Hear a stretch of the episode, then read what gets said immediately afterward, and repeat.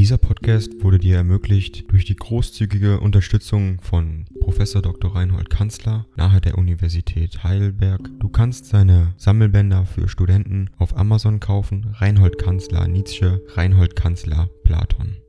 Danke fürs Zuhören.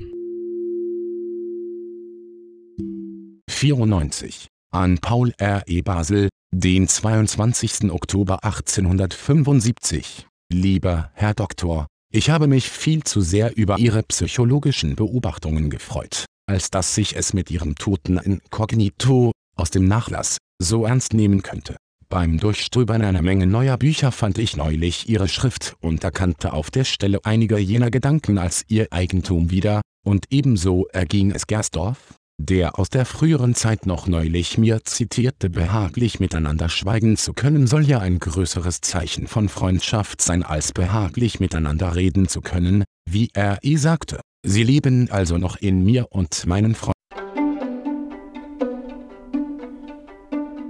Ding dong. AI kostet Geld.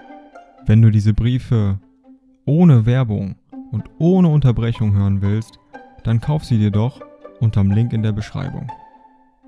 Das Ganze ist moralinfrei und verpackt in mehreren Audiobook-Formaten nur für deinen Genuss.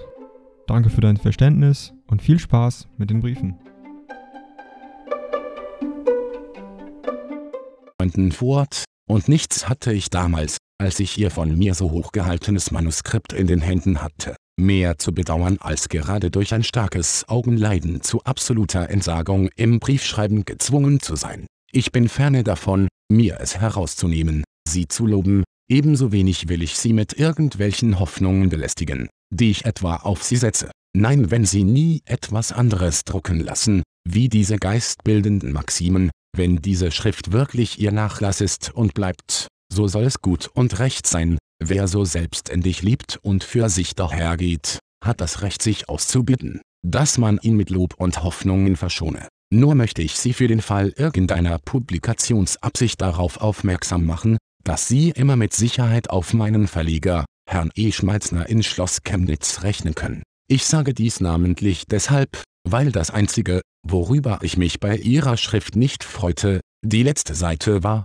auf der die Schriften des Herrn E. von Hartmann hintereinander herprangen. Die Schrift eines Denkers sollte aber auch nicht einmal auf ihrem Hinterteil an die Schriften eines Scheindenkers erinnern, mit recht guten Wünschen für ihr leibliches Wohl und der Bitte, meinen Dank dafür freundlich aufzunehmen, dass sie ihre Maximen überhaupt der Öffentlichkeit übergeben haben, womit sie zeigen, dass ihnen das geistige Wohl ihrer Mitmenschen am Herzen liegt, bin und bleibe ich der ihrige, Friedrich Nietzsche.